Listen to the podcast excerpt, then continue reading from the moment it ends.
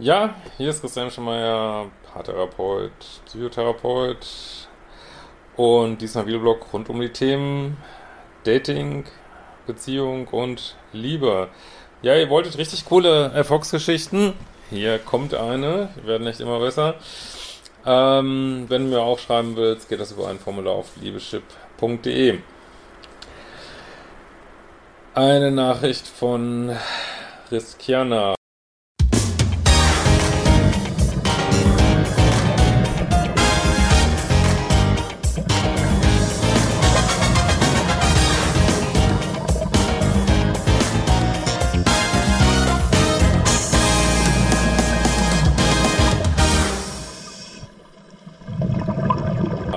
Lieber Christian, jetzt möchte ich dir auch mal schreiben. Du und deine Kurse haben mein Leben komplett verändert.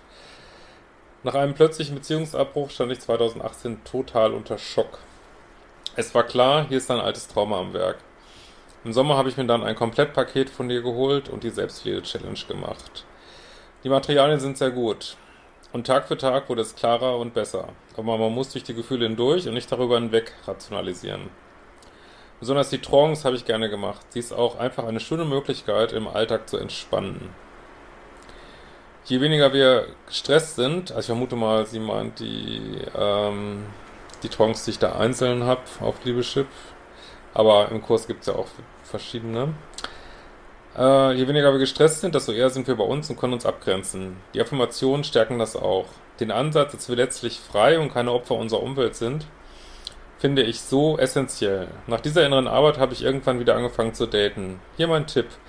Nicht ins Mangeldenken gehen. Natürlich hat es einige Male überhaupt nicht gepasst, doch ich habe mir immer die positiven Eigenschaften der Männer vor Augen gehalten und ich war dankbar für kleine Schritte. Schließlich bedeuten die Menschen, denen wir begegnen, dass wir mit bestimmten Eigenschaften dieser Menschen in Resonanz gehen. Wenn sich hingegen die Begegnung mit einem blöd angefühlt hat, habe ich darauf geachtet, ganz bei mir zu bleiben. Ansonsten blieb ich in Dankbarkeit und Achtung. Wahnsinn, richtig schön. Wichtig, niemanden verarschen oder plötzlich abschießen. Keine Spielchen. Ja, das sage ich immer, die eigene Spielfläche sauber halten. Ne? Auch die eigenen schädlichen Verhaltensweisen darf man durchaus im Blick haben. Im Herbst habe ich dann noch eine Familienaufstellung gemacht und ein uraltes Trauma aufgearbeitet.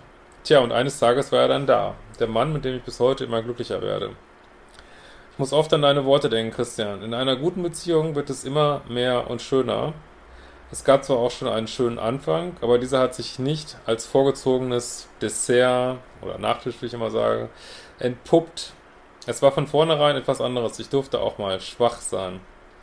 Er war für mich da, als ich krank war und ich durfte lernen, endlich mal äh, auch mal Hilfe anzunehmen. Und für alle, die, die denken, es gibt nur Pizza und Pommes oder Karottensalat mit Tofu, hört gut zu.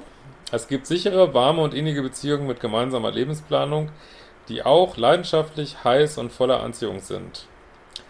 Mein Freund und ich sind beide nicht fertig mit unseren alten Verletzungen und Triggerpunkten, aber wir haben eine Ebene, darüber sprechen zu können und versuchen, Rücksicht zu nehmen. Es läuft da draußen schließlich niemand herum, der noch nie verletzt wurde. Ich kann nur jeden ermuntern, an die innere Arbeit zu gehen. Ich darf auch immer noch lernen, mich mehr abzugrenzen und bekomme auch in anderen Beziehungen immer noch weitere Herausforderungen. Aber es gelingt immer besser.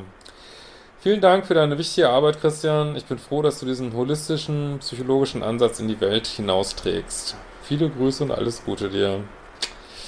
Ich habe nichts hinzuzufügen. Äh, in diesem Sinne, wir uns bald wieder.